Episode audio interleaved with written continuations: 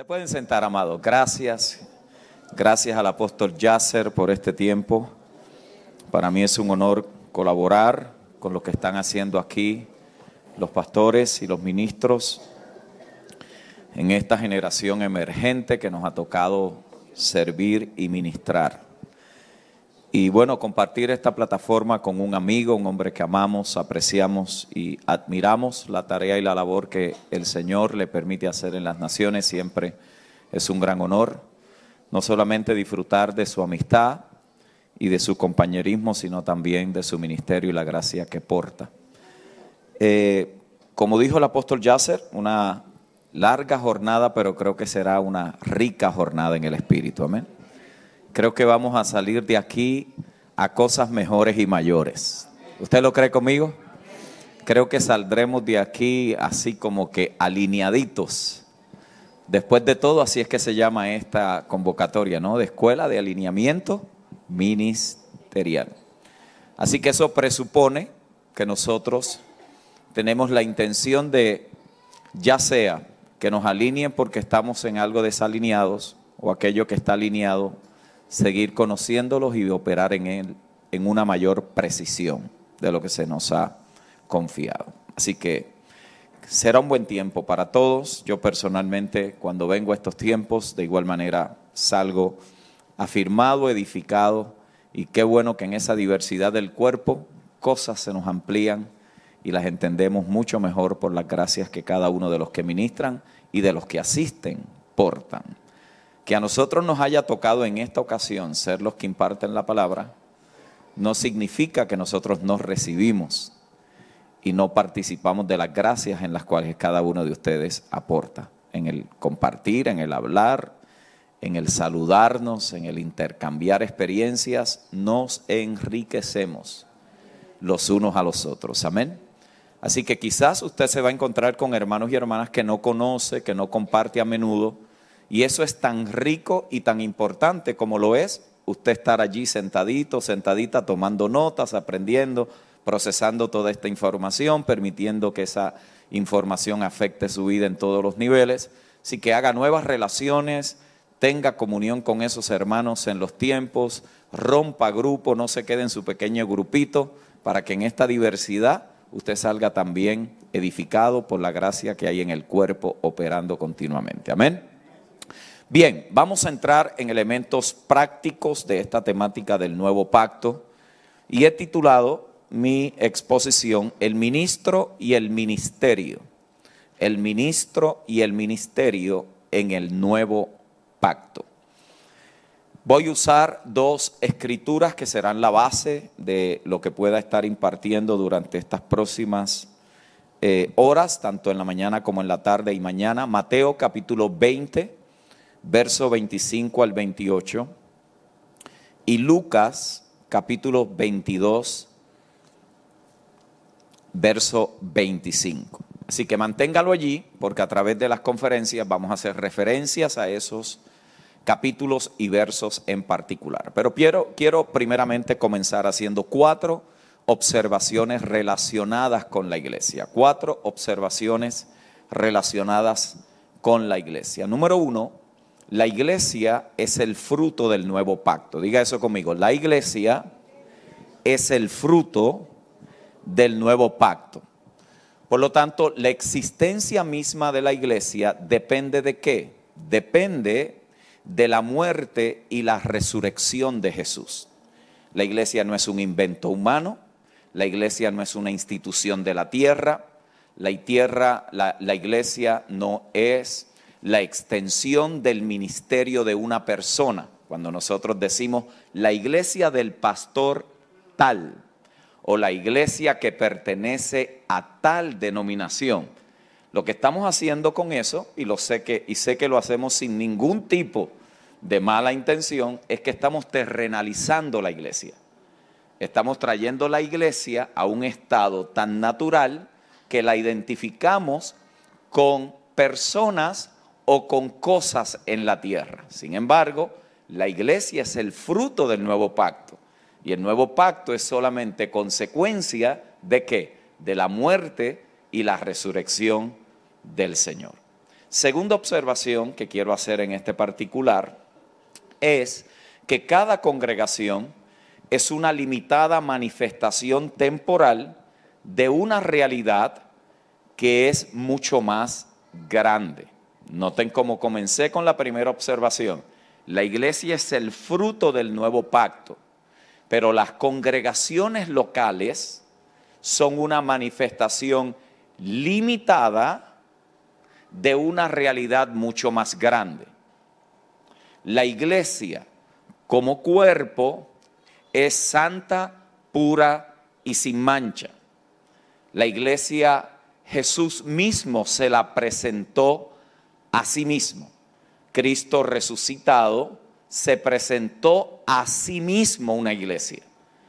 Y esa iglesia que Él se presentó a sí mismo es una iglesia que pura, santa y sin mancha. No es que será, no es que fue y ya no es, sino que esa iglesia es eternamente pura, santa y sin mancha.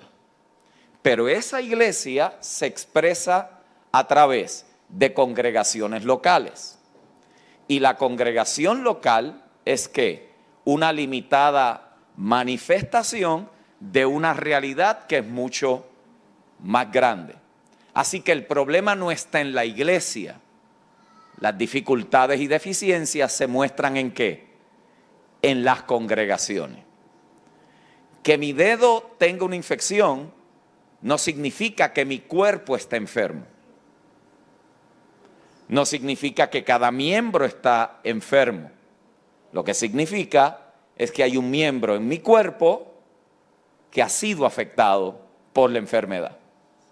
Por lo tanto, las congregaciones representan una manifestación limitada de una realidad mucho más grande.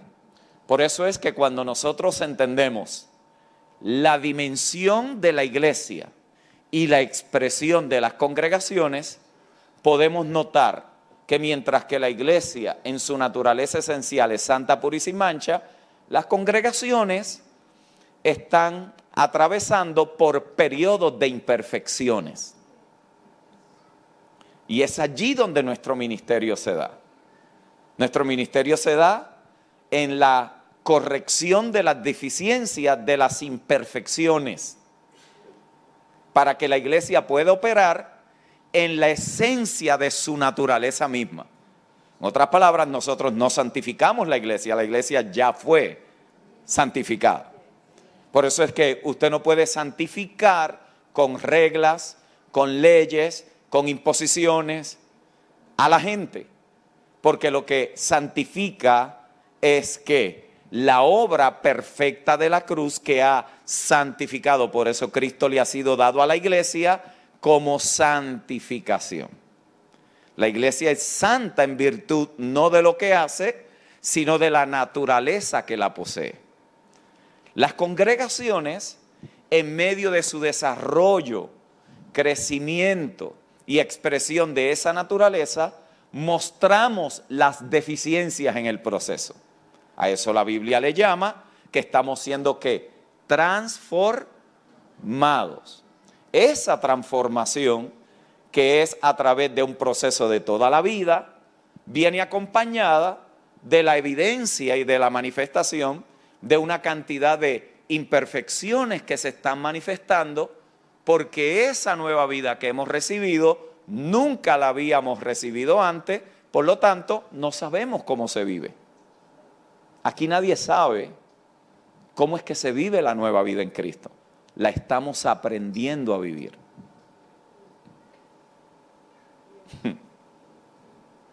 Unos llevan un poco más tiempo aprendiendo a vivir esa vida, otros llevan menos tiempo aprendiendo a vivir esa vida, pero usted puede llevar 50 años en esto y todavía está aprendiendo a vivir esa vida. ¿O no? Alguno llegó para que venga a dar la conferencia. Estamos aprendiendo a vivir esa vida. ¿Vio? Entonces, en medio de esas imperfecciones, ¿qué tenemos que entender nosotros? que la iglesia, o mejor dicho, la congregación, se define por su naturaleza, no su condición.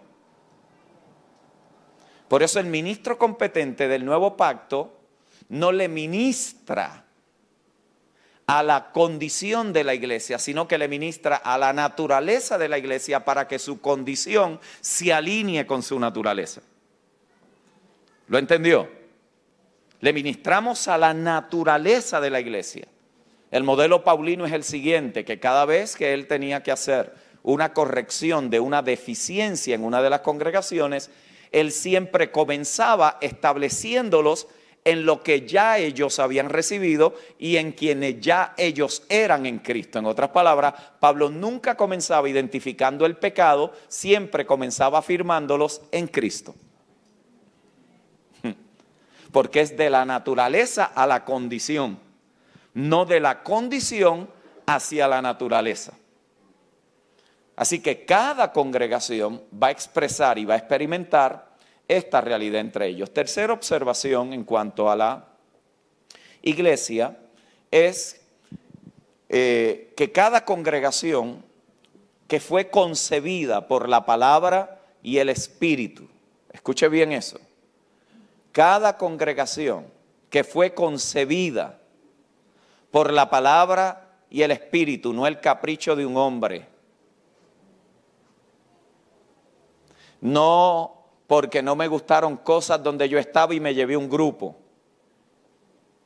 Cada congregación que fue concebida por la palabra y el Espíritu carga el ADN del nuevo pacto.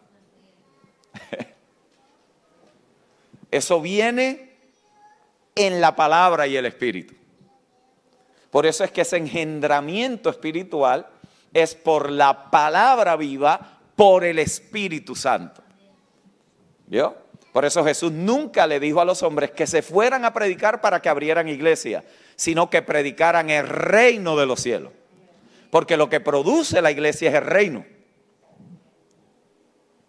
Es la vida del rey cuando es comunicada a través de la predicación de la buena noticia, el evangelio, que causa que la palabra viva en los oyentes y allí sembrada por el Espíritu, causa una, un nuevo nacimiento en la vida de que los oye, de los que oyen el Evangelio. Entonces, la iglesia es genéticamente perfecta y gloriosa. Yo hubiera dicho amén. Yo sé que es difícil porque usted está viendo a los hermanos. Y usted dice, con los dolores de cabeza que esta gente me da, y usted está diciendo que son genéticamente perfectos. Seguro porque usted está mirando a su hermano según la carne, no lo está mirando según el Espíritu. la iglesia es que genéticamente perfecta y gloriosa, no le falta nada y en su naturaleza esencial a la iglesia no hay que mejorarle nada. La iglesia no está carente de nada, la iglesia no está limitada de nada, la iglesia no tiene limitaciones de nada. Ahora, si usted está hablando de nuestras congregaciones, a las congregaciones hay que enseñarle todo lo que ya ellos son en esencia y naturaleza. Aleluya. Entonces, esta iglesia, diga conmigo, en Cristo, dígale, dígalo con cafeína, diga, en Cristo está completa. Pero diga conmigo, pero en el tiempo está siendo perfeccionada. Por lo tanto, no opera o no existe o no vive desde una condición de limitaciones a ver si alcanza el ser completada, sino que desde que están completadas, empiezan a ser perfeccionadas para que manifiesten lo que verdaderamente ya son en Cristo el Señor. Eso cambia la ecuación, porque eso nos da esperanza a que usted no puede cambiar a nadie, yo no puedo cambiar a nadie. La obra de transformación es exclusivamente y soberanamente una obra del Espíritu. Usted y yo somos colaboradores con esa obra del Espíritu si lo hacemos en el orden en el que está establecido. En otras palabras, usted se divorcia de los resultados. ¿O no es esa nuestra mayor frustración? Con tanto que yo le he predicado a esta gente. ¿Sí o no? Y parece que no cambian. Por eso es que nos lastimamos cuando se van, cuando hablan de nosotros, nos ofendemos. ¿Por qué? Porque todavía allí dentro queda algo de que parece ser que yo no lo he podido lograr. Pero esto no le toca ni a usted ni a mí. El que comenzó la buena obra en vosotros, Él la perfeccionará. Dale un codacito a alguien y dile, libérate de esa presión. libérate de esa presión porque no nos corresponde a nosotros es la obra del Espíritu. Así que mientras que la iglesia es genéticamente perfecta y gloriosa, a la misma vez está siendo perfeccionada en el tiempo para que pueda manifestar la nueva naturaleza que ha recibido. Y la cuarta observación en cuanto a la iglesia es que la vida auténtica en Cristo es el fruto de la obra perfecta y completa de la cruz. Note bien, la vida auténtica en Cristo es el fruto entonces también. Por lo tanto, la iglesia no es solamente eh, de naturaleza espiritual por causa de la obra perfecta de la cruz, sino que también la iglesia se nutre de la naturaleza espiritual para poder expresar y manifestar su vida. Esa nueva vida se concibe entonces por la palabra viva, por medio del Espíritu, para expresar una nueva naturaleza. Y es aquí que entonces nosotros entendemos estos tres términos que usted va a encontrar en los escritos paulinos. Diga conmigo nueva criatura, diga conmigo nuevo hombre y diga conmigo nueva creación. Diga conmigo nueva criatura, soy yo. Diga conmigo nuevo hombre, somos nosotros. Y diga conmigo nueva creación, es todo. Por lo tanto, la obra de la cruz tiene un efecto, diga conmigo, personal, colectivo y cósmico. Así que usted y yo, cuando entendemos esta realidad, nos damos cuenta que aquí está sucediendo algo magistral. Individualmente fuimos profundamente afectados por la obra de la cruz, pero ese no es el fin, ese es el medio por el cual Dios nos rescata en otras palabras, la salvación no es un fin en sí mismo. La salvación es el medio, la forma en cómo Dios nos recupera para Él. Por eso es que somos salvos por gracia. Al que usted y yo somos salvos por gracia, recibimos la vida de Dios. Pero en ese momento, simultáneamente, ajeno al ojo humano, al mismo momento usted fue que bautizado en el nuevo hombre, que es la iglesia. Pero esa iglesia ahora manifiesta que el orden de la nueva creación. De aquí que Pablo dice que Dios estaba en Cristo, reconciliando todas las cosas con Él, no tomándole en cuenta a los hombres sus pecados, dice que nos dio dos cosas. Diga conmigo, la palabra y el ministerio de la reconciliación. Y reconciliar no es que alguien antes se congregaba en su iglesia y se fue. Porque uno puede estar convertido al Señor, puede estar participando en una congregación y no estar reconciliado con Dios. Porque la palabra reconciliar es una palabra compuesta, re, que es un prefijo, y conciliar, que es orden. En otras palabras, yo puedo estar haciendo cosas y no estar haciéndolas en el orden de Dios. Y es por eso a quien se le escribe que reconciliados con Dios, reconciliados, no es a los inconversos, es a la iglesia en Corinto. Una iglesia que operó en los dones del Espíritu, que recibió el Evangelio de Cristo, que tuvo al apóstol Pablo 18 meses edificándola y empoderándola en la palabra. Era una iglesia que también se había desconciliado del orden de Dios, por lo tanto hay una urgencia apostólica porque está viendo el deterioro de la iglesia para que se reconciliaran con Dios. Así que la iglesia en este orden manifiesta una vida auténtica en Cristo porque todo ha sido reconciliado.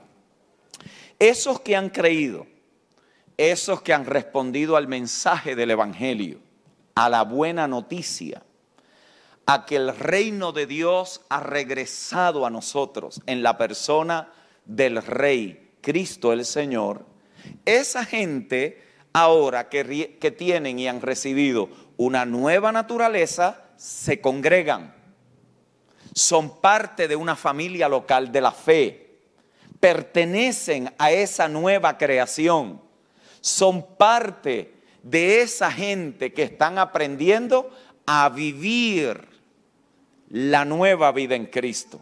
Esa gente ahora son parte y son dinámicos en su contexto de vida. Por lo tanto, en Chile, esas congregaciones expresadas y manifestadas a través de todo el país tienen retos particulares, tienen situaciones únicas, tienen cultura, tienen historia, tienen trascendencia, tienen todo lo que representa la edad moderna para nosotros, tienen una cantidad de retos y oportunidades que tienen que enfrentar. De ahí entonces cada iglesia tiene que poder cumplir con una asignación que se le ha entregado a aquellos que han creído y pertenecen a esa generación y lo tienen que hacer en el mismo fundamento que ellos concibieron el Evangelio. Diga conmigo, por gracia y por la fe. Eso no se divorcia de allí. Por eso es que eso no son doctrinas. Eso son expresiones de la vida misma de Cristo. Usted y yo podemos tener la doctrina de la gracia entendida intelectualmente, explicarla mejor que Calvino y esa doctrina no transformar nuestra realidad existencial. ¿Por qué? Porque los dejamos como argumentos teológicos y no como expresión y fundamento para manifestar quiénes verdaderamente nosotros somos en Cristo. Por eso es que para Pablo la gracia no era un argumento para discutir, era una vida que había que manifestar. Él lo dijo, yo he hecho más que todo esto, pero no yo. la gracia de Dios en mí. ¿De qué gloriarse? Por supuesto que tenía, pero decidió no gloriarse en nada de aquello, sino de gloriarse en Cristo el Señor. Así que mire cómo esto continuamente está combatiendo con todas aquellas cosas con las cuales nosotros tenemos que resistir en cada en generación, cada situación que estamos allí. Por eso a mayor cantidad de tiempo de expuesto a las cosas sagradas, más peligro nos corremos nosotros de hacer y creer que estamos familiarizados con las cosas de Dios. Porque creemos que llegarlas a entender es equivalente a que nos han transformado. Y hay una gran diferencia, y hoy lo vamos a ver, entre que yo entienda algo, que yo comprenda algo y que ese algo transforme mi vida de tal manera que usted y yo lleguemos al punto de decir a un hombre que subió al tercer cielo, sea en la carne o sea en el espíritu, no lo sé. Usted mismo va a decir, ¿qué me pasó a mí? ¿Qué sucedió conmigo? Yo no era así.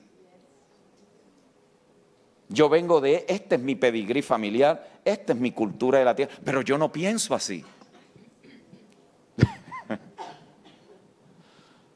Dejó de pensar como chileno. Y expresa una nueva mentalidad a través de su cultura y de su tradición chilena. Es como Dios decir, te estoy dando una forma y un método para expresar quién verdaderamente tú eres en mí. Por eso hay una transformación en todo el orden de nuestra vida. Así que esta iglesia entonces es la que expresa esa vida auténtica en Cristo. Y es en ese fundamento, mis amados hermanos, que nosotros también ejercemos nuestra función en la tierra como agentes de transformación en el mundo. Es allí donde la iglesia participa de la transformación de las realidades de su contexto que siempre están cambiando. Si usted habla con hermanos que llevan 40, 30, aún hasta 20 años de las realidades que vivía la iglesia en Chile, van a ser totalmente diferentes a las realidades que se viven hoy. Era otro tiempo, habían otras oportunidades, había otra intensidad de luz espiritual. Por lo tanto, la iglesia va que respondiendo a cada temporada, a cada generación, porque en cada generación la iglesia tiene una asignación que cumplir, tiene una tarea que llevar a cabo.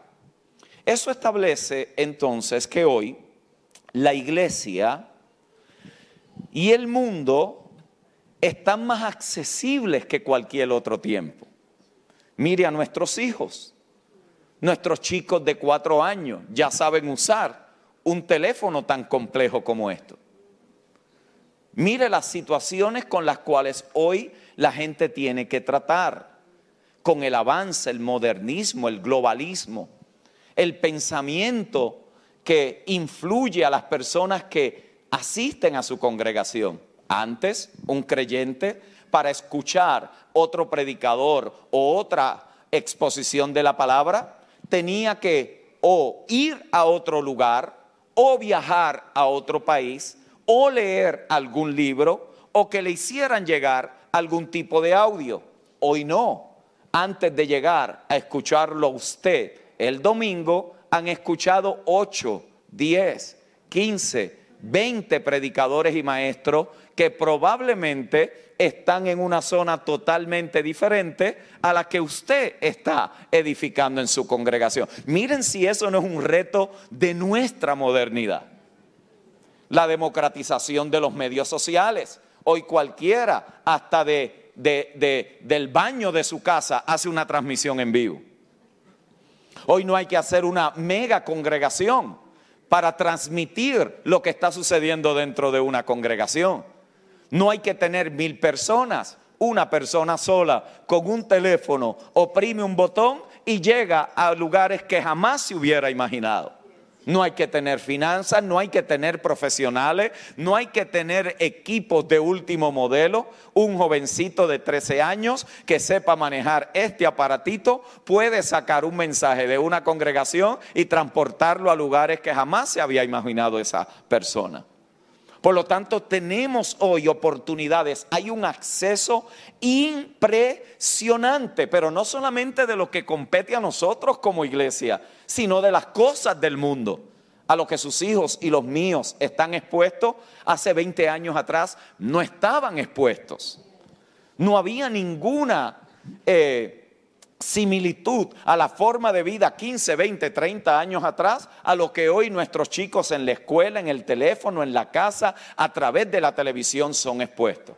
Así que las oportunidades son inmensas, pero la confusión es también inmensa. Tanto la iglesia como el mundo. Hoy parecemos estar más confundidos que nunca. Hoy tenemos más conexiones, tenemos más opciones, pero también tenemos más implicaciones que considerar a la hora de tomar decisiones. La gente está allí escuchando lo que usted dice y revisando si es verdad. Usted no puede venir hoy a citar una palabra en el griego que usted crea que es y no existe. Hay gente que dice, como dicen el griego y no saben hablar bien español. E, ¿Será eso? Y van a su teléfono sin salir de la, de, la reunión. Y ya están verificando, ¿dónde está eso?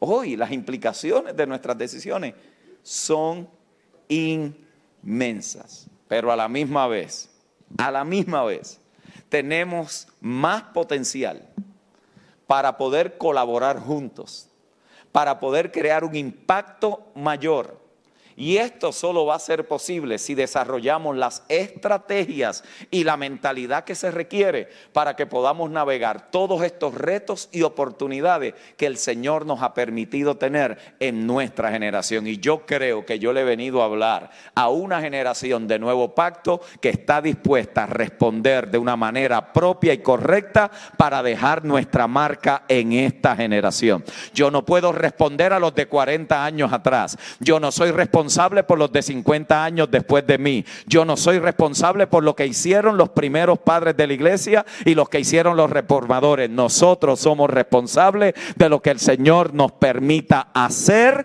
en esta generación, cualquiera que sea la cantidad de años que nos toque vivir. Habrá alguno aquí que se apunta para decir, Señor, yo soy y quiero ser parte de esa generación del nuevo pacto. Eso implicará que tendremos que responder a cuatro preguntas fundamentales, cuatro preguntas estratégicas que todos nosotros nos tendremos que hacer en esta jornada de ministración. Número uno, ¿cómo manejamos las complejidades? ¿Cómo manejamos las complejidades? Y cuando hablo de complejidad, no estoy hablando de resolverle los problemas al mundo, porque si no gobernamos bien lo nuestro, ¿qué derecho tenemos para decirle al mundo que cambien las cosas? Por lo tanto, el juicio comienza por la casa del Señor.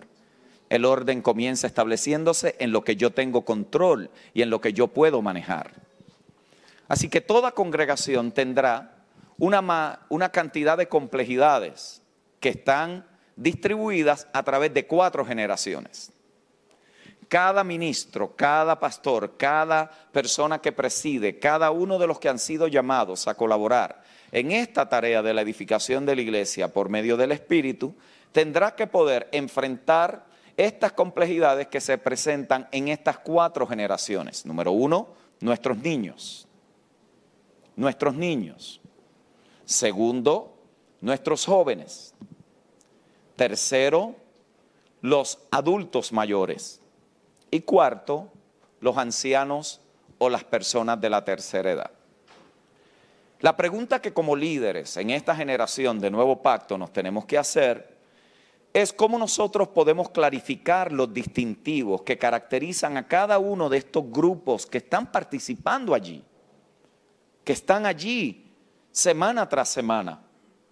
¿Cómo podemos hacer que estos ancianos que ya han tenido una trayectoria de vida, que han presentado 40, 45, 50 años de vida útil tanto para el sostenimiento de sus familias, el desarrollo de sus carreras profesionales. ¿Cómo hacemos ahora que se están congregando acá? Tienen un poco más de tiempo para hacer otras cosas. ¿Qué estamos diciendo? ¿Qué le estamos modelando? ¿Qué le estamos enseñando? ¿Qué estrategias podemos desarrollar para que esos ancianos no estén allí esperando el día de su muerte o que el Señor aparezca en un momento para que los saque de esta miseria? ¿Cómo los incluimos en esta generación? Son preguntas que hay que hacerse. ¿Cómo los traemos? ¿Cómo se sienten ellos parte? Y hasta el último suspiro de su vida sienten que están colaborando mientras están en vida. Son preguntas que hay que hacerse. Porque nuestra tendencia es que concentrarnos en el momento, en lo que está dando el mayor fruto y nivel de entusiasmo. Y a veces dejamos a un lado aquellos que verdaderamente poseen una experiencia de vida que pueden ser un recurso invaluable a la hora de preparar una nueva generación. Si bien es cierto que la fortaleza y la agilidad, todo eso es bueno, hermano, pero a la medida que los años van pasando uno se da cuenta que la experiencia también tiene un valor incalculable para las cosas que hay que hacer. Son complejidades que están allí, que necesitamos. Y por supuesto, cada una de estas cosas respondería a un taller de tres días para manejar las posibilidades que están allí. Así que intencionalmente esto está incompleto para que usted vaya a hacer la tarea y se reúnan con sus grupos de líderes y discutan muchas de estas cosas y no lo dejemos algo, algo más que escuchamos en una conferencia. Esto tiene la intencionalidad de que usted, si verdaderamente está en serio en esta vaina, usted vaya y le dé continuidad. Segunda pregunta que nos tenemos que hacer es, ¿cómo dejamos un legado? ¿Cómo dejamos un legado? ¿Cómo podemos hacer transiciones generacionales para permitir que un nuevo liderazgo emergente florezca y los veteranos terminen bien? ¿Cómo lo hacemos? ¿Cómo dejamos ahora a una nueva generación establecida, pero también dejamos a una generación pasada segura? Que no sientan de nuestra parte que, bueno, ¿qué fue? ¿Que a Dios nosotros no nos usó? Nos libre el Señor de decir tal estupidez. Porque hoy hay un poco más de luz que ellos no tuvieron luz. Sería totalmente irresponsable nosotros pedirle a una generación algo que Dios en ese momento todavía no había desatado para una generación.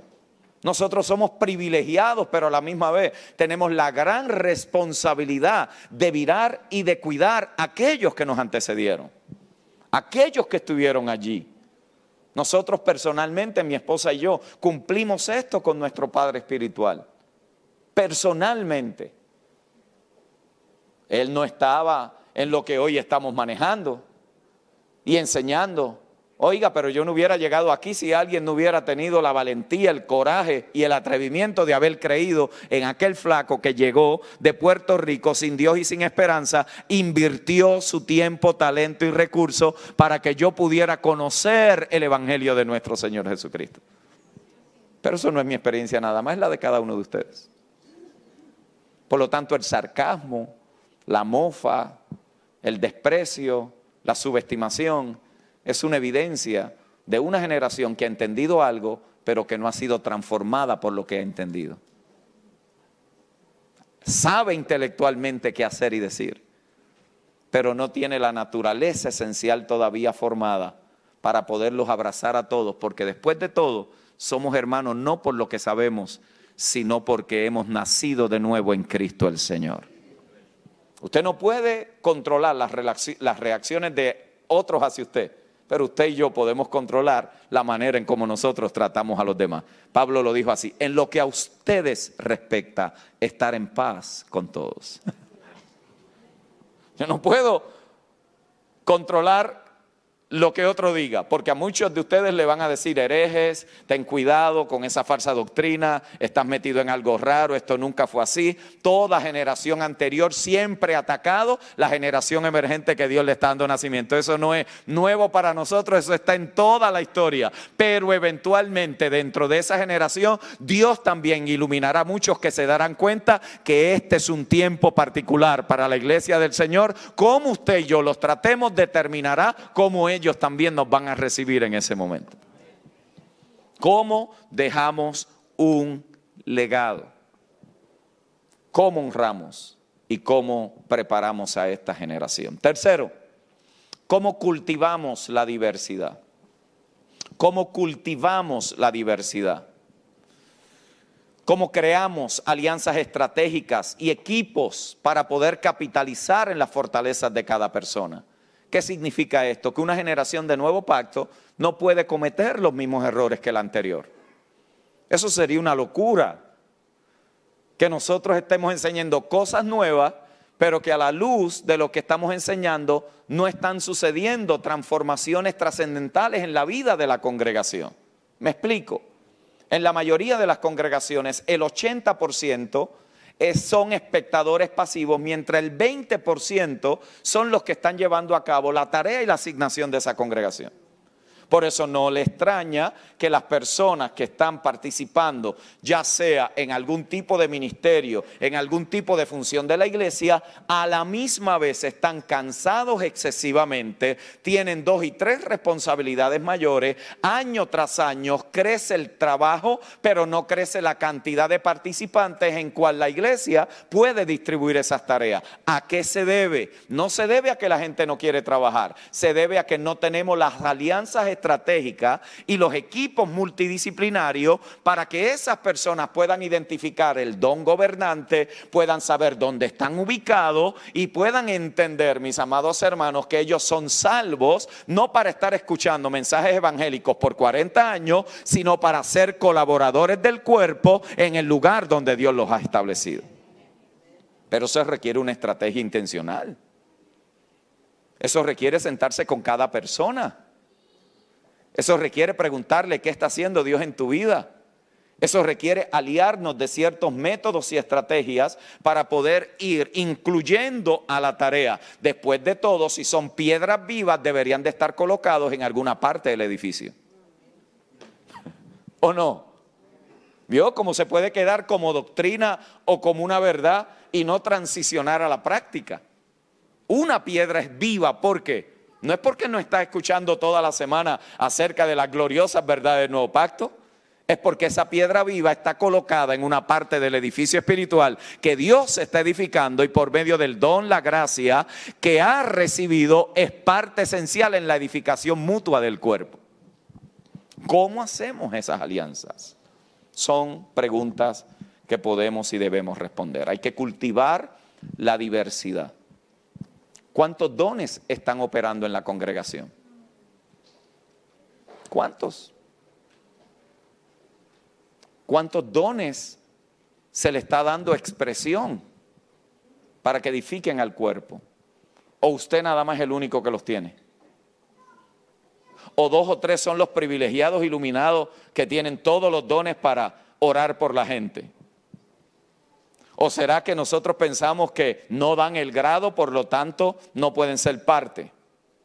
Hmm. Nos libre el Señor. Porque una iglesia del nuevo pacto es una iglesia que opera en los carismas del Espíritu, que está continuamente operando en una, en una, en una esfera de alteración de orden natural. Y eso usted y yo no lo vamos a lograr simplemente hablando todo el tiempo de la verdad presente. Los dones del Espíritu tienen que estar allí. Dones de sanidad, dones de discernimiento de Espíritu, dones de interpretación de lenguas. ¿Por qué? Porque esa es la vida, el carisma, la vida del Espíritu operando a través de los santos. Eso es diversidad. Y eso es más fácil decirlo que hacerlo. ¿Por qué? Porque cuando usted tiene uno que está con un don eh, de discernimiento de espíritus y está aprendiendo a operar en ese don, se va a equivocar. Pero si porque se equivoca hay que eliminarlo, entonces nos tendrían que eliminar a todos nosotros que en un momento enseñamos cosas que no son. ¿Sí o no? Cuando alguien está operando en un don profético de profecía, se va a equivocar se va a equivocar. ¿Por qué? Porque está aprendiendo. Cuando alguien está aprendiendo a operar en un... Ah, ah, pero pastor, el Señor no se equivoca. El Señor no, pero el vaso sí. Daniel, eh, eh, Samuel por poquito unge al que no era. ¿Se acuerda? Él creía que era Eliab. Él dijo, este es alto, este es el primero de la familia, reúne todo lo que yo creo que debe ser como profeta, este es el ungido. Gracias a Dios que antes el Señor dijo, tranquilo, que yo tengo uno que no da el perfil de ustedes, no lo formaron en su instituto, no necesariamente viene a todas las reuniones, lo tengo allá atrás, en el cercadito y allí guardadito es que yo lo estoy entrenando. David. ¿Vio? Entonces, esto es intenso. Porque allí es, esa, es la tarea del perfeccionamiento de los santos. Usted creía que eran 12 semanas de estudio de la verdad presente. ¿ah? o pasarlo por tres años de instituto, de academia. No se ha dado cuenta que la gente, usted creyó que había entendido algo y cinco años después usted dice, pero si a todo lo que yo enseñaba le decía amén. Es un proceso de toda la vida, de toda la vida. Y cuarto, mis amados, está el cómo enfrentamos la adversidad. ¿Cómo la enfrentamos? cómo manejamos complejidades, cómo dejamos un legado, cómo cultivamos diversidad, pero también cómo enfrentamos la adversidad. ¿Cómo vamos a participar en los retos que se nos presentan en el liderazgo? ¿Cómo? ¿Cómo vamos a desarrollar eh, o vamos a usar las oportunidades y los retos que tenemos para, para poder allí traer innovación? innovación. Dios no unge métodos, Dios unge gente. Dios unge persona. Hoy usted puede hacerlo de una manera y de aquí a tres años hacerlo de una manera totalmente diferente, porque lo que Dios unge no son métodos, Dios no está ungiendo estrategias, Dios unge persona para llevar a cabo esas tareas. Entonces las cosas pueden cambiar. Y hay ocasiones donde usted tiene que cambiar la manera en que está haciendo algo. ¿Por qué? Porque tiene demasiado de desgaste y no está viendo el fruto de eso. Entonces llega un momento donde usted tiene que poder decir, ¿será que yo estoy echando esto en saco roto? ¿Será que mi saco hay que cambiarlo? y orar al Señor que nos dé nuevas ideas, nuevas estrategias, nuevas formas de hacer las cosas, usar la tecnología, trabajar en alianza, duplicar esfuerzos por medio de otros. ¿Cómo vamos a enfrentar las adversidades? Y si bien es cierto que estas cuatro preguntas, todo ministro, toda congregación, toda persona que preside, o lidera de alguna capacidad en el cuerpo se tiene que hacer, también es cierto, mis amados, que las respuestas no son fáciles. Yo no estoy aquí asumiendo de que esto es fácil. Si fuera fácil ya lo hubiéramos hecho. ¿Cierto? Si fuera fácil lo que tenemos que hacer es, bueno, vamos a hacer una reunión más tarde para resolver todos estos problemas. No, estas situaciones son complejas. Pero si vamos a hacer una generación de nuevo pacto, si vamos a operar en una nueva mentalidad, con una amplitud que probablemente no se había visto en 10, 15, 20 años atrás, entonces tendremos que incorporar cosas que no necesariamente siempre hemos estado acostumbrados, como aprender los unos de los otros. Note como dije, aprender los unos de los otros.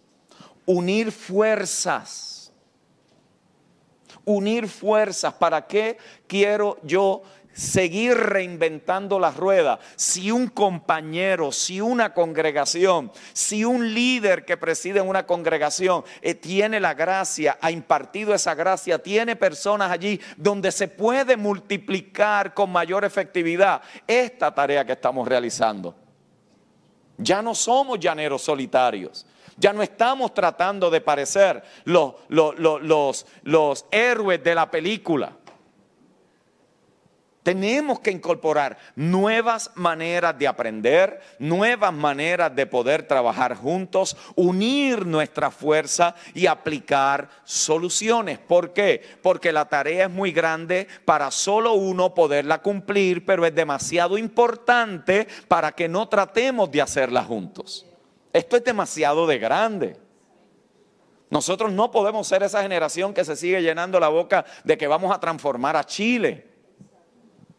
La transformación de un país, la transformación de una generación, que no necesariamente podemos decir que se ha visto en una generación. ¿Por qué? Porque Dios no nos llamó a cambiar sistemas, Dios nos llamó a comunicar su evangelio para transformar corazones.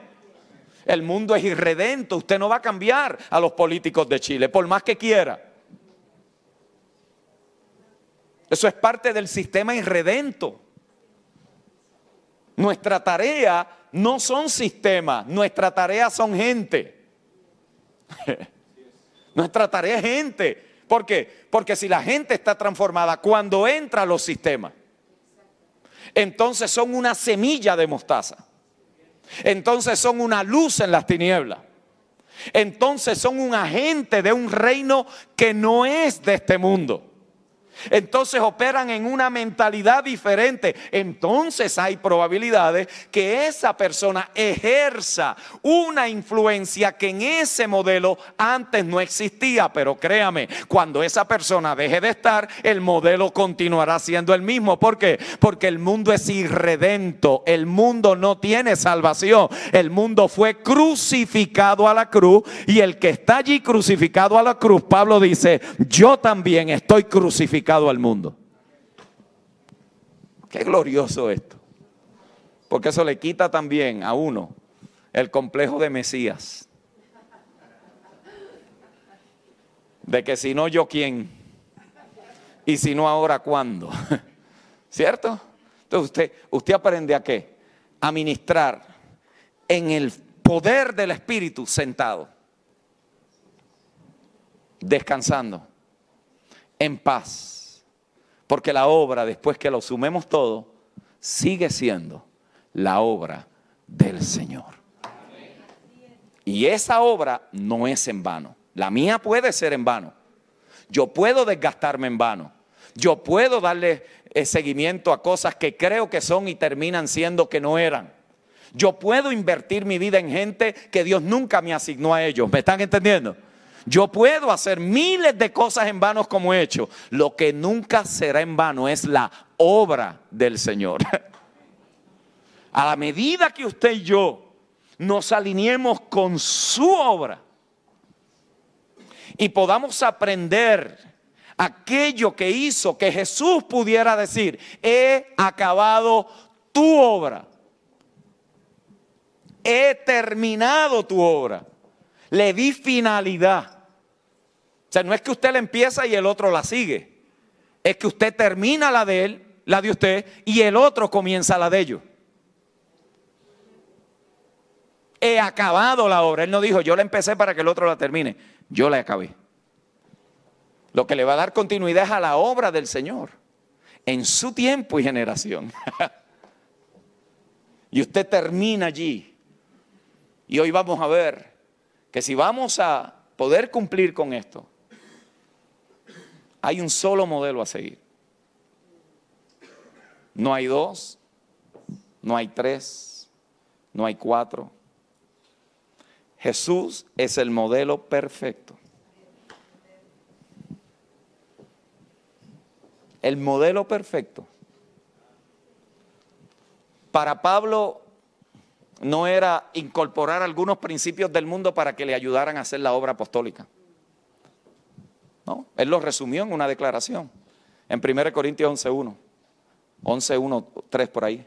Sed imitadores de mí. si lo hubiera dejado allí, uno dice, bueno, pues, entonces, ¿de quién lo habrá aprendido Pablo? Ah, ya sé. Es que él incorporó unos principios de Roma, los metió y le cambió el vocabulario a, un evangelio, a un vocabulario cristiano, evangélico, y este es el resultado. No, él, él nos dijo exactamente, ser imitadores de mí como yo lo soy de Cristo. Y le dice a su protegé, le dice a su discípulo, lo que viste de mí, lo que oíste de mí y lo que aprendiste de mí eso mismo enseñar. Pero mire esto, ya nos había dicho de dónde lo recibió. Una generación de nuevo pacto está reproduciendo un modelo. Ella no se está inventando un modelo, ella no está configurando un nuevo modelo, ella usa sus oportunidades, usa sus métodos, usa la innovación a manera de lo que en el tiempo se nos permite a nosotros como recursos tecnológicos, edificios, la facilidad de poder transmitir todo esto y que sea con mayor eficiencia para las audiencias. Todo eso es parte de lo que a nosotros nos toca, pero el modelo, el modelo es el mismo. Porque el modelo ya fue trazado por nosotros, para nosotros. Jesús establece ese modelo y le pone un fundamento sobre el cual lo construye. Y el fundamento sobre el cual Jesús construye todo lo que vamos a aprender de aquí en adelante es, y escríbalo por allí, el servicio. El servicio. Jesús describió al ministro y al ministerio dentro de esa palabra. Jesús describió al ministro, que es un servidor, y el ministerio, la función que ejerce, dentro de este término, servicio. Pero no solamente lo definió, Jesús establece un nuevo paradigma que revolucionó el orden existente que se había conocido en el planeta hasta ese momento. Para Jesús, todo ministro y ministerio solamente tiene un legado o generacional y verdadero si está establecido en el servicio. O sea, para, para Jesús el servicio no era una tarea que yo hago el domingo o un ministerio que a mí me asignaron para ver si lo cumplo bien, sirvo con fidelidad a mi pastor, le apoyo la visión, pero en realidad eso no es lo que a mí me interesa porque yo quiero que me promuevan. Para Jesús, servicio no era una escalera de éxito ministerial. Jesús no veía el servicio como que empieza por aquí, si muestra fidelidad, si muestras apoyo, si te comprometes con nosotros, entonces quizás te promovemos. No, para Jesús era una naturaleza esencial que caracteriza al nuevo hombre en Cristo el Señor. Dígame aunque le duela. Diga conmigo el servicio. Ahora, todo esto, amado, está en total contraste con la forma en cómo opera la mayoría de la iglesia contemporánea. Está en contraste, incluyendo iglesias de perfil, entre comillas, apostólicos y reformadas. Para nosotros servicios son clasificaciones. Son órdenes que se logran y se establecen allí. Sin embargo, cuando vamos al Nuevo Testamento, descubrimos que el servicio no descansa en distinciones de clases. No descansa en categorías. No descansa en etiquetas que se le ponen a las personas. Nosotros somos el gobierno de la iglesia. Ustedes son. No. En el Nuevo Testamento eso no se ve. No se ven clérigos y laicos. Sino que el servicio está establecido sobre dos pilares complementarios. Y escríbalo por allí porque esto es fundamental. El servicio, y esto era lo que Jesús estaba preparando a sus discípulos para enseñarle, y fue lo que la iglesia del primer siglo por 250 años manifestó de una manera magistral. Note, número uno, el sacerdocio de los creyentes. El sacerdocio de los creyentes. En otras palabras, que en la iglesia del nuevo pacto no hay distinción de clases, pero sí hay diferencia de funciones y responsabilidades. En otras palabras, no es más importante el apóstol que el que nos recibió en el estacionamiento. No es más importante el pastor que el que atiende a los niños.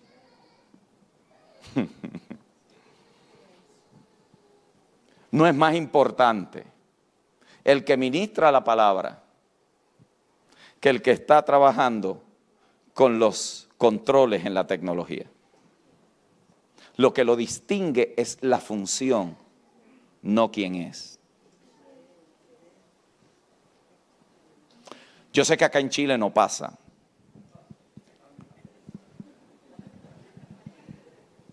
Pero yo he estado en lugares que la gente iba lo más bien hasta que le dieron el título. Iban bien. Los dañaron con el título.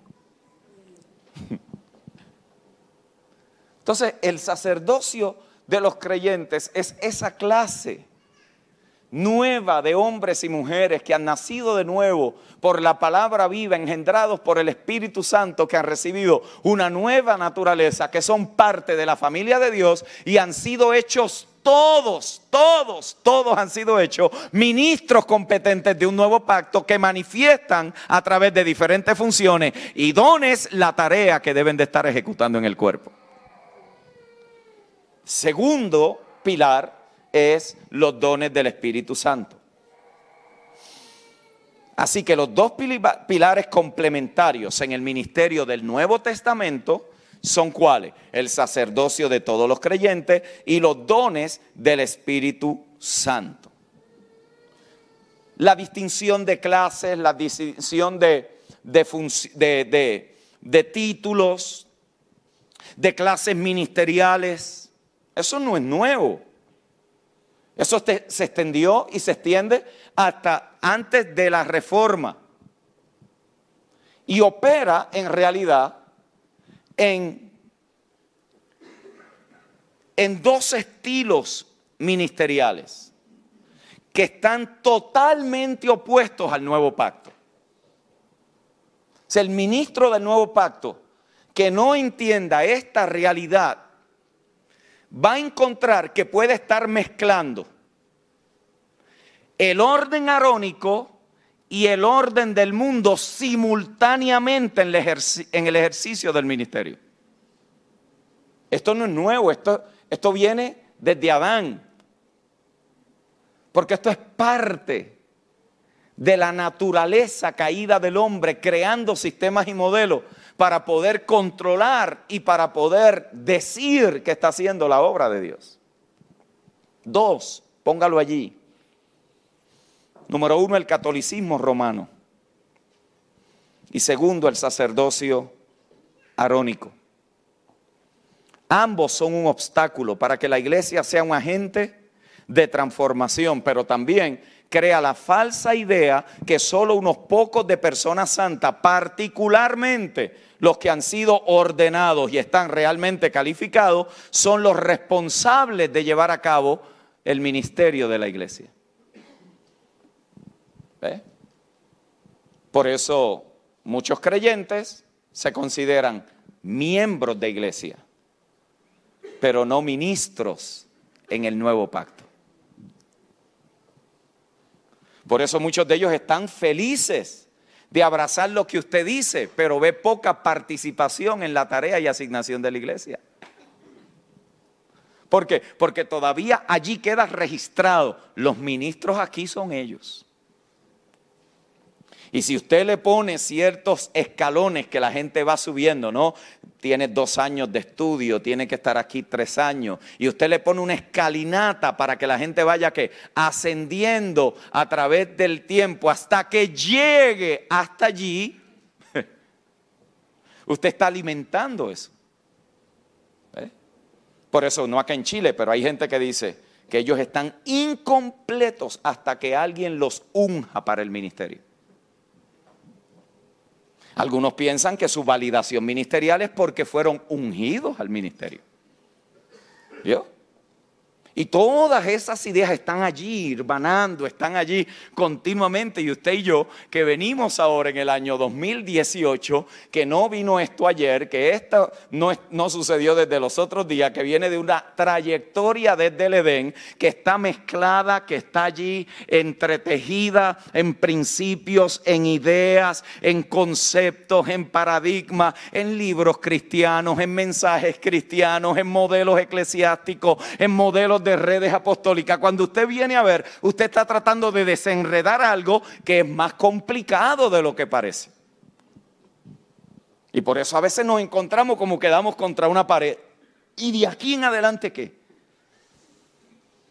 Pero Einstein no se equivocó. Ningún problema se forma. Ningún problema se puede resolver en el mismo nivel de pensamiento que se formó. Si hemos de ser una generación que responda a las oportunidades y retos en el nuevo pacto, es muy probable que tengamos que hacer una reconfiguración. Mucho más que cosmética, mucho más que vocabulario, mucho más que estar repitiendo y volver al fundamento de donde todo se origina. Y para eso hay que ver cómo Jesús cumplió la obra que el Padre le entregó. Es una tarea colosal.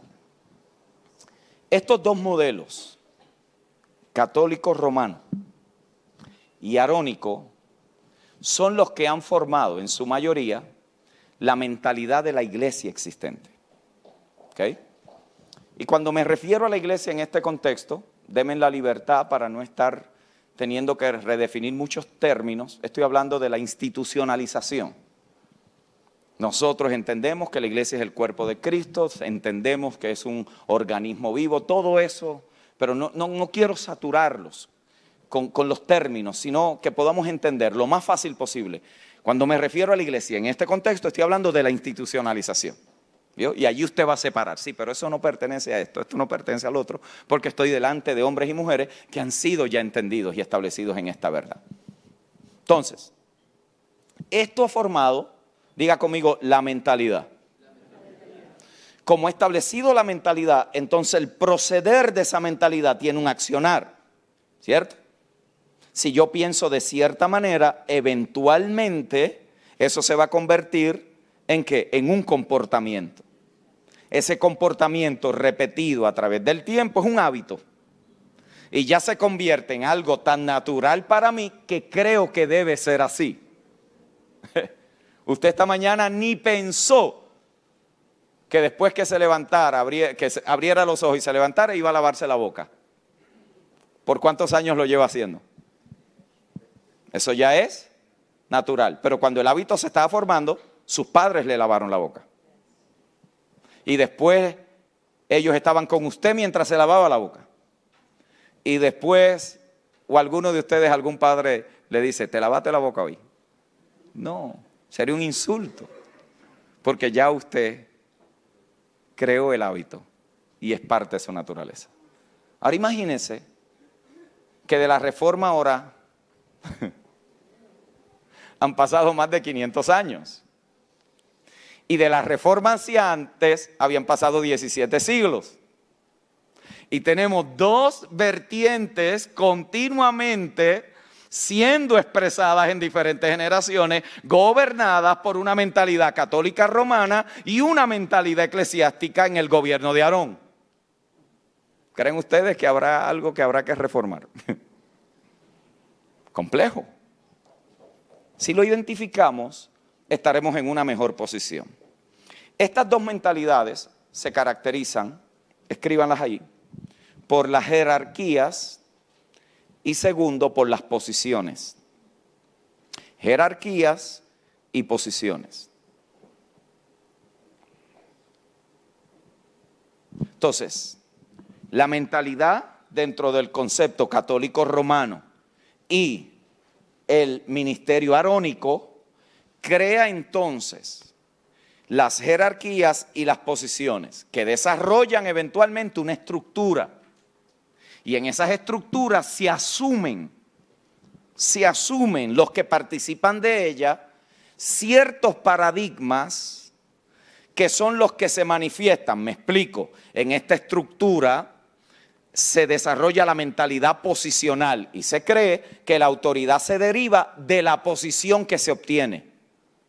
En otras palabras, yo debo de tener más autoridad que un hermano porque yo soy el pastor. ¿Yo? Pero en el Nuevo Testamento eso no tiene nada que ver con autoridad. Eso viene de un, de un modelo. Eso viene de una mentalidad. Eso viene de un desarrollo generacional que se ha venido irbanando a través del tiempo que se expresa con ciertos vocabularios en una generación, con otros modelos en otra, con otras estructuras en otra, pero en esencia el que llega y participa de esto cree que su autoridad se lo da su posición. ¿Vio? Por eso algunos demandan obediencia, demandan fidelidad, demandan eh, compromiso y obediencia incuestionable. ¿Por qué? Porque mi posición la exige, la demanda. En este modelo posicional, la autoridad se deriva de la posición que se ocupa. Segundo, su responsabilidad allí es que cumplir con una descripción de trabajo. ¿Ya? Cumplir con una descripción de trabajo. Y tercero, la meta se convierte en qué? No en la edificación de los santos, sino alcanzar el máximo título posible el máximo título posible.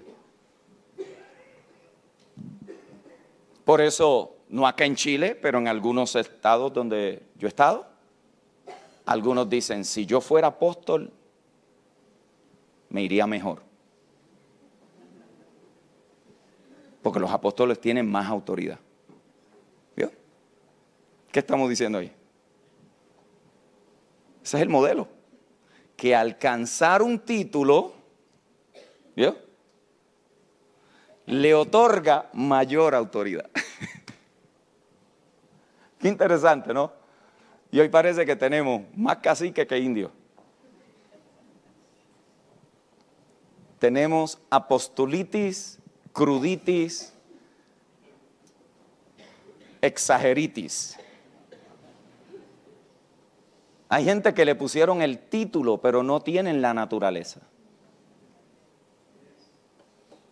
Y a lo que mucha gente reacciona es a eso. Entonces, como reaccionan al título, algunos dicen, eso no es para este tiempo. ¿Por qué?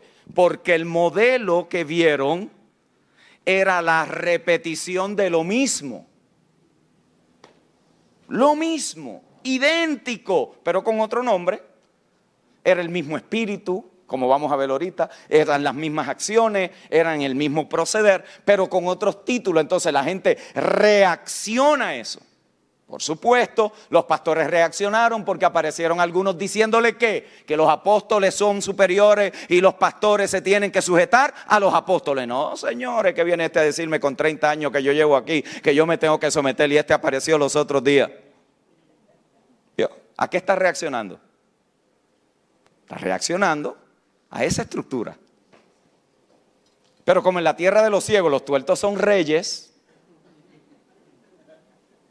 algunos que estaban desesperados por algún tipo de respuesta también se dieron a eso. Para luego descubrir que era más de lo mismo. Que no se resolvió nada. Que más bien puede que hayamos atrasado más que lo que se supone que adelantáramos. Pero bendito sea Dios en Cristo. Esto es una idea de Dios. Dios fue el que constituyó apóstoles, profetas, evangelistas, pastores y maestros hasta, hasta que todos lleguemos. Y mientras vamos de camino requeriremos la gracia apostólica, la función de Cristo a través de esa bendita gracia para que el cuerpo sea edificado, los profetas, evangelistas, pastores y maestros, que no son el gobierno de la iglesia, son gente a quien Dios ha constituido del cuerpo para que le ministren a los santos. Y tampoco es porque son super ungidos y super especiales, es simplemente porque a Dios le dio la gana. Por lo tanto, es por gracia. Y operan como En el mismo orden que opera el cuerpo. No son la cabeza del cuerpo, son el cuerpo. Porque el cuerpo tiene una sola cabeza. Que no es ni el apóstol, ni el profeta, ni el evangelista, ni el pastor, ni maestro. Llamado pastor, no se moleste conmigo, yo le estoy diciendo lo que otro dijo. Usted tampoco es la cabeza, la cabeza es Cristo, usted es parte del cuerpo con una función particular. La honra que la gente te debe no es porque tienes una posición, es porque tú los estás edificando en Cristo, como tú también los honras a ellos, porque ellos también te edifican a ti en el Señor. Respire, respire profundo, bote el golpe, bótelo, que algunos lo dijeron así con la emergencia puesta.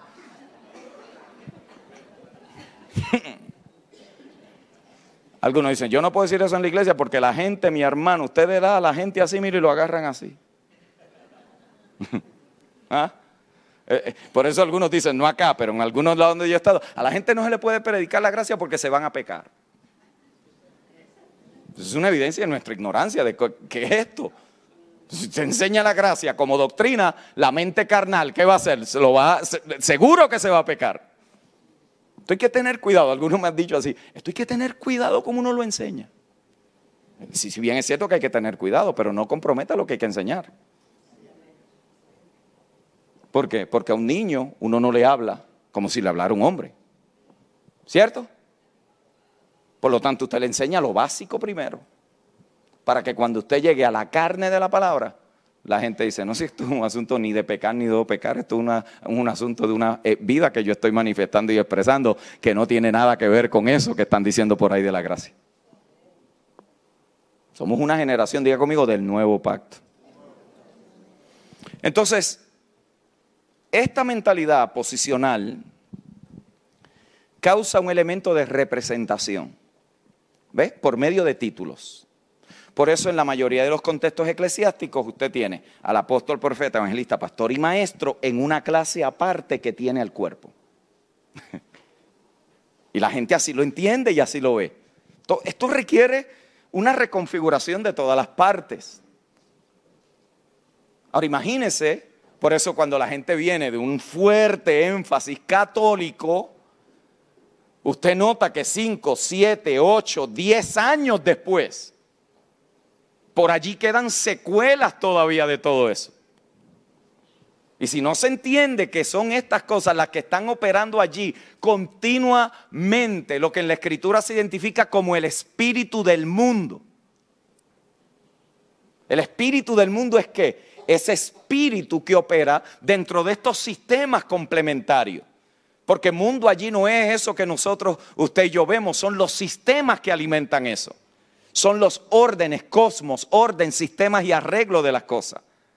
Por eso es que muchas personas piensan que la iglesia, si yo llevo mucho tiempo en la congregación y estuve con el pastor desde que comenzó, como dicen algunos, yo he pagado el precio en esa congregación. Y fíjese, se presentó una oportunidad y se la dieron a uno que llegó los otros días. Y yo llevo aquí ocho años con el pastor. Esta gente parece que no pueden ver, no pueden sentir. Algo está pasando. ¿Qué es lo que está diciendo aquí? Que la iglesia es como si fuera una multinacional, que si usted lleva muchos años y hay una oportunidad, para que se la den, se la deberían de estar a usted porque usted lleva mucho tiempo. Pero la iglesia no funciona de esa manera. La iglesia funciona con dones y gracias para que los santos puedan ser edificados porque usted puede querer enseñar, pero no tiene el don de maestro. Es como a mí, a mí me encanta cantar. El problema es que nadie me quiere oír. Una cosa es yo ni en la bañera, cuando yo he empezado a cantar en la bañera, el agua se apaga, se va. Digo, Señor, ¿será que tú me estás dando un mensaje o algo así? me, explico. Los títulos. Los títulos. Por eso es que tienen que ser las funciones. Por eso, mis amados pastores, les voy a dar un consejo de 34 años caminando en esta verdad de Dios. O en el ministerio, ¿no? La verdad, la verdad ha, ido, sido, ha sido eh, progresiva. Nunca le dé un título a nadie esperando que eso que va a hacer lo va a transformar. Nunca. Nadie necesita un título para poder ejercer una función. Todo reconocimiento tiene que ser antecedido por una función. Una vez la función ha dado fruto, ha edificado a otros, el reconocimiento público es simplemente que la iglesia ya aprobó y gustó de ese don en el cuerpo. Por lo tanto, a la persona no le va a hacer daño que usted le dé un reconocimiento público y lo etiquete con algún título. Pero si usted dice, yo tengo mucho trabajo. Yo necesito otro pastor aquí. Este hermano lleva conmigo mucho tiempo. Mm, es bueno. y usted lo pone, le da el título, pero nunca funcionó en esa gracia, nunca tuvo frutos de eso. Y usted se lo pone delante de la gente, mire, la gente lo soporta, pero no recibe esa gracia. Entonces eso es como subir una cuesta. Lo que usted creía que se iba a convertir en una bendición, se le convierte en un problema a través del tiempo. ¿Por qué? Porque los títulos no cambian a nadie. A nadie. Eso está allí solamente como un elemento de reconocimiento luego de una función. En el Nuevo Testamento, el ministerio no se establece en una mentalidad de posición, sino de funcionalidad. De funcionalidad. Y aquí la, la, autoridad se manifiesta según cómo las cosas funcionan orgánicamente. En otras palabras, el enfoque no es en el título, sino en la expresión de la vida espiritual que está formándose en la vida de esa persona. Y en el Nuevo Testamento se nos presentan tres áreas fundamentales para ese ministro y ese servicio. Póngalas por allí, le van a ayudar en algún momento. Número uno, el don gobernante. El don gobernante. Pedro lo dice de esta manera, según el don que cada uno haya recibido, administrarlo o ministrelo a los demás. ¿Según el qué? El don. Por lo tanto, toda persona que nace de nuevo tiene por lo menos un don que se le ha dado por el Espíritu para ser parte de la edificación del cuerpo. Todos, aún incluyendo a los que usted se les hace difícil amar. Bote el golpe. ¿Sí o no? Hay gente que son fáciles de amar y hay gente que son complejas para amar. ¿Sí o no? Hay personas que usted cuando los ve venir tiene una sonrisa y cuando a otros los ve venir y se va por la puerta de atrás. Hay gente complicada en la vida. A eso Pablo dice, soportenlos.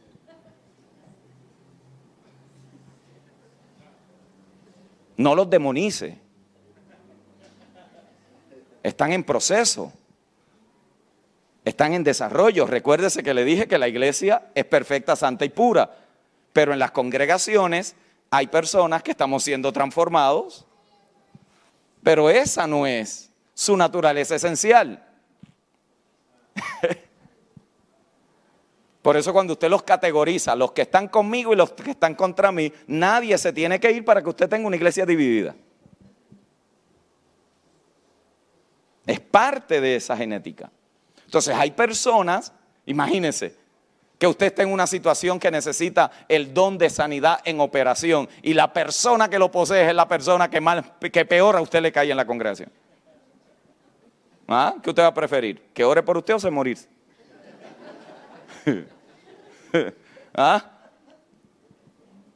Por eso es aprendernos a conocer en Cristo, no según la carne. Porque si a Cristo conocemos según la carne, ya no lo conocemos así. Somos dignos de conmiseración. Pero si usted conoce a los hermanos en el Espíritu, hay gente que usted va a ver operando en un don del Espíritu que edifica el cuerpo, afirma tu vida, confirma tu vida. Fue una palabra de consuelo, de ánimo, un don en manifestación. Y después puede ver a esa misma persona pasando una ira y usted dice, y este no era el que operó en ese don. Ese mismito era, pero está siendo perfeccionado. Ese mismito.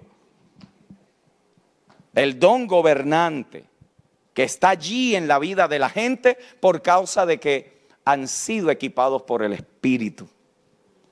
De que ese don está inmaduro, de que ese don puede que esté por un tiempo irreconocido, de que ese don no esté en operación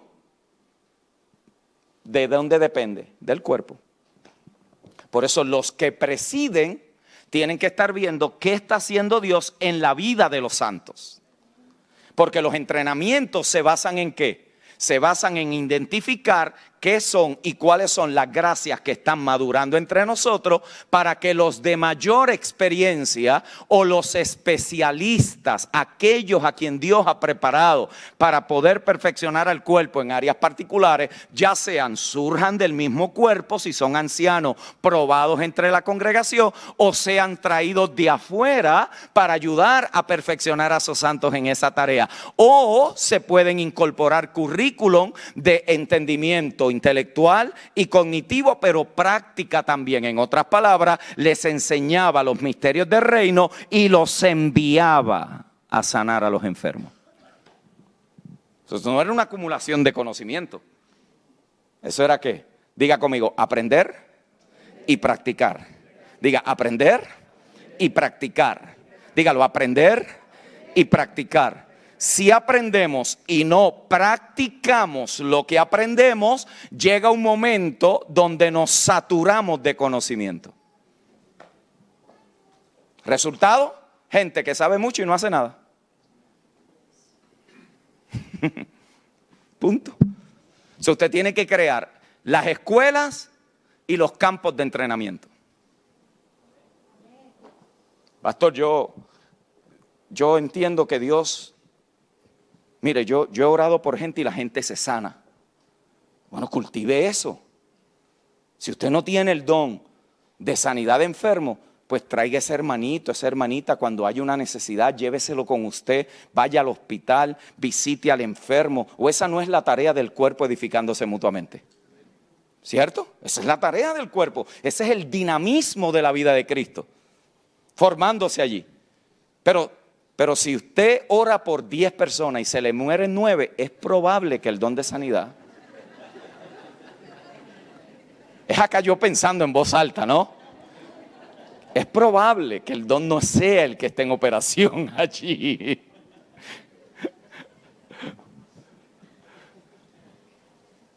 Diga conmigo, el don gobernante. Segundo, la madurez espiritual. Ve, en el Nuevo Testamento se revela la operación del ministro y el ministerio del nuevo pacto a través de un proceso de madurez. ¿Ve? ¿Por qué? Porque dones no es equivalente a madurez. De hecho, se puede operar en los dones y ser totalmente inmaduro. ¿Vio? Caso clásico, la iglesia en Corinto. Era una iglesia que estaba operando en la realidad de los carismas del Espíritu, pero era una iglesia que todavía estaba mostrando unas deficiencias por causa de su inmadurez. Pablo lo menciona y les habla. Esa deficiencia él la identifica y la etiqueta como algo carnal, como algo carnal. Ellos estaban operando en un dualismo si bien sabían que habían abrazado la fe de Cristo, también habían filosofado tanto el Evangelio que estaban operando en las obras de la carne. Entonces allí la madurez espiritual se va mostrando y se va manifestando a través de qué? Diga conmigo, la formación de Cristo en nosotros. ¿Cómo nosotros sabemos que una persona está creciendo en el conocimiento de Dios? Conocimiento de Dios. Son dos cosas diferentes.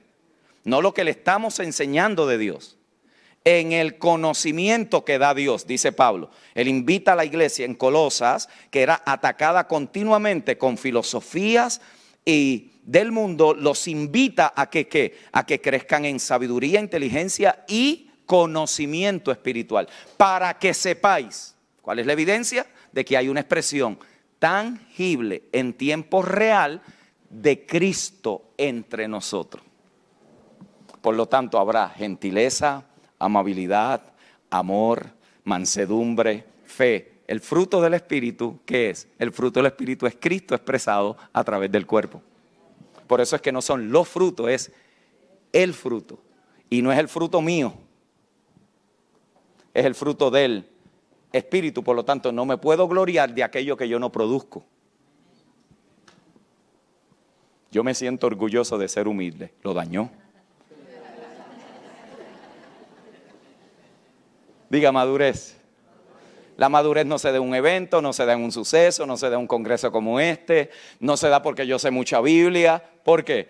Porque sabemos que la madurez no tiene nada que ver con la cantidad de textos bíblicos que yo sé. porque la iglesia del primer siglo por 250 años no tuvo Biblia. Por lo tanto, los apóstoles no estaban diciendo una profecía. Cuando en el siglo IV aparezca alguien que empiece a escribir la Biblia, no. Ellos sabían que si alguien está y nació de nuevo y está aprendiendo a Cristo, el resultado es madurez. Por eso él dice, de la misma manera que los recibieron, en esa misma manera caminen en él. La pregunta es, ¿cómo usted recibió a Cristo? ¿Cómo? ¿Cómo usted recibió a Cristo? Usted no recibió a Cristo después que usted se graduó, ¿cierto? Y dijo, wow, tremendo, ¿ah? Mi graduación es que reciba a Cristo. O después que le dieron la etiqueta, eh, el certificado de que pasó el curso de teología avanzada. Nada malo con eso, pero usted no recibió a Cristo por eso, o de esa manera, ¿no? Porque ¿cómo va a caminar con Él de la misma manera que lo recibió? A Cristo lo recibimos por fe y a Cristo lo aprendemos por fe. Por eso es por gracia, por medio de la fe. ¿Usted lo recibió por fe, sí o no?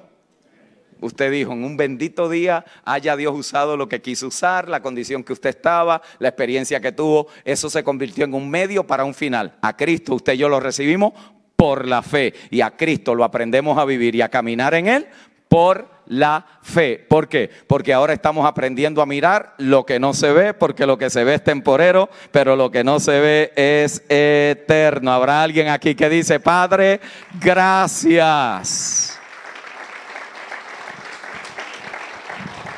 Y tercero y último, y lo dejamos aquí, estamos en la introducción de la introducción. Eso es lo bueno que son bastantes jornadas.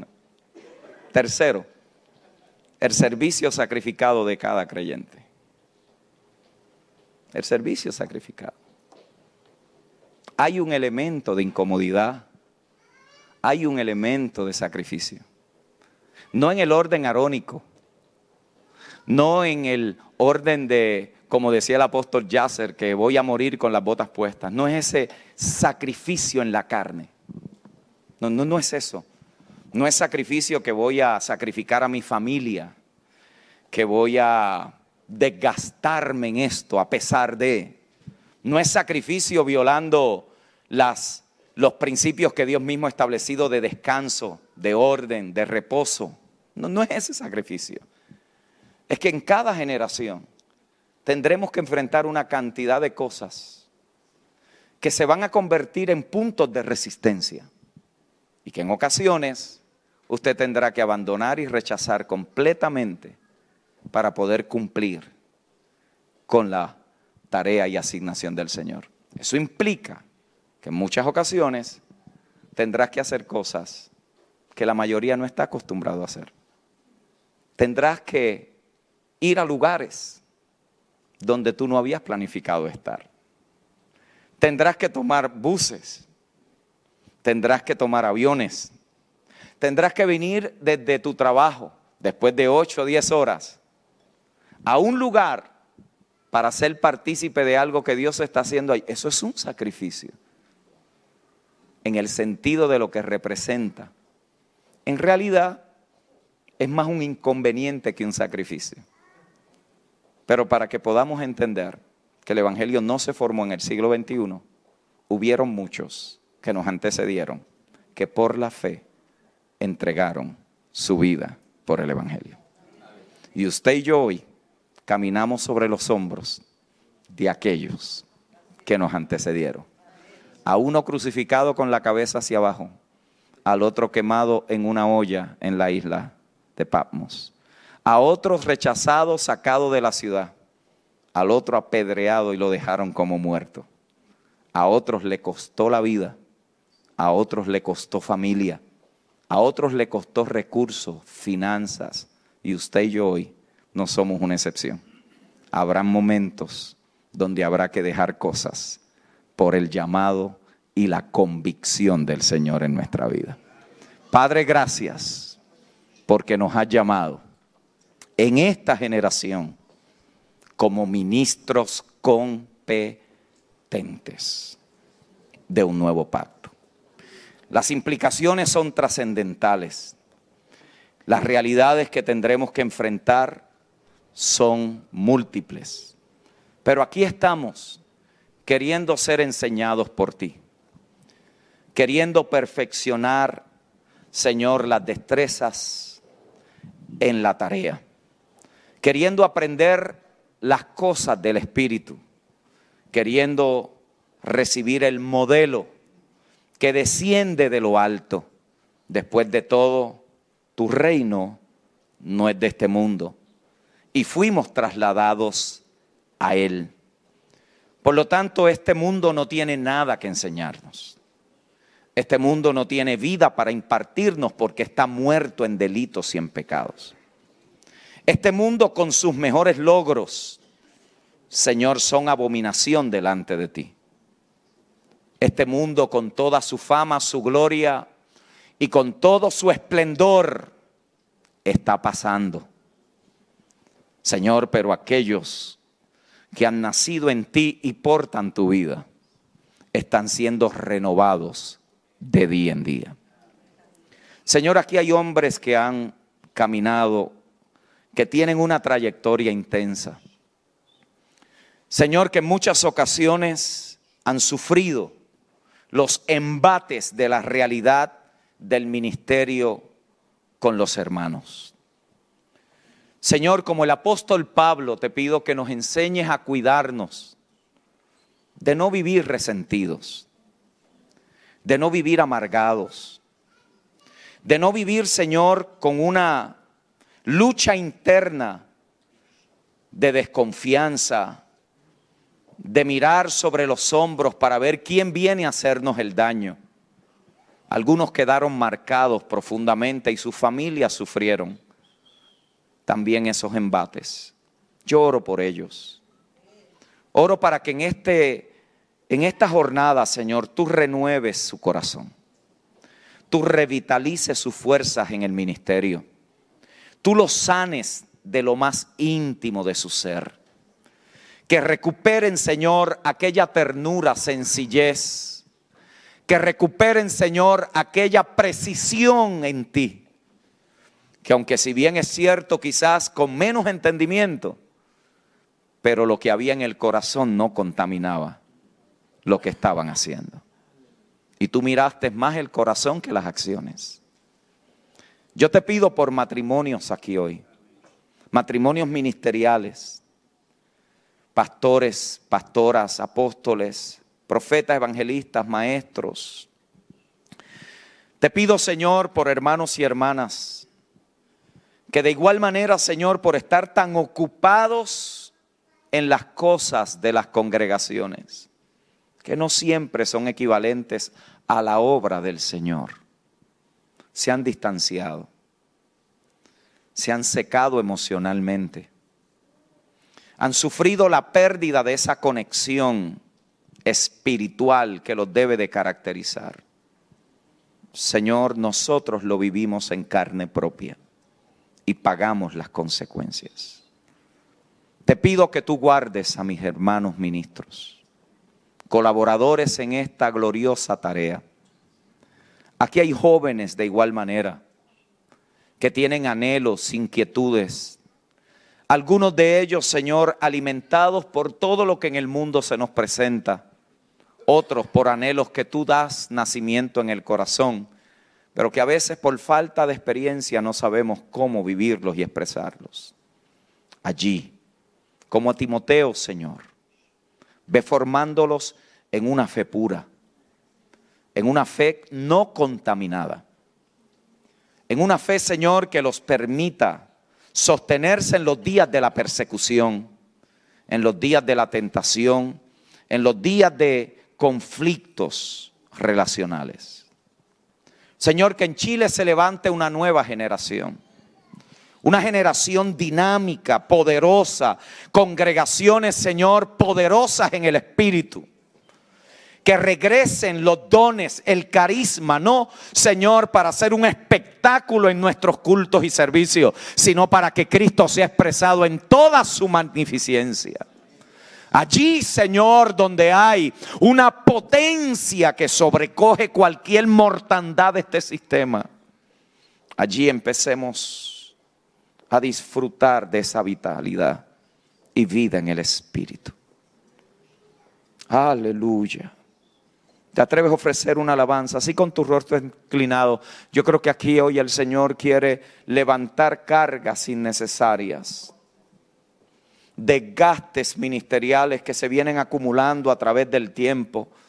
Vienes edificando en el orden correcto, recibiste la palabra correcta, la luz es la correcta, pero todavía está mezclada con prácticas, con praxis, con situaciones, ciertas mentalidades, que hoy el Señor levante de allí cualquier semilla que Él no ha sembrado, que sea Él el que la arranque, Él la arranca bien, Él la arranca no para destruir, Él la arranca para sanar, Él la arranca para restaurar, Él la arranca para revitalizar, Él la arranca no para hacerte sentir mal, Él la arranca para consolarte y decirte, siempre estuve allí siempre. Es un regreso, es una reconciliación, no solo en palabra, sino también en naturaleza. Espíritu Santo, necesitamos tu asistencia desesperadamente en esta generación.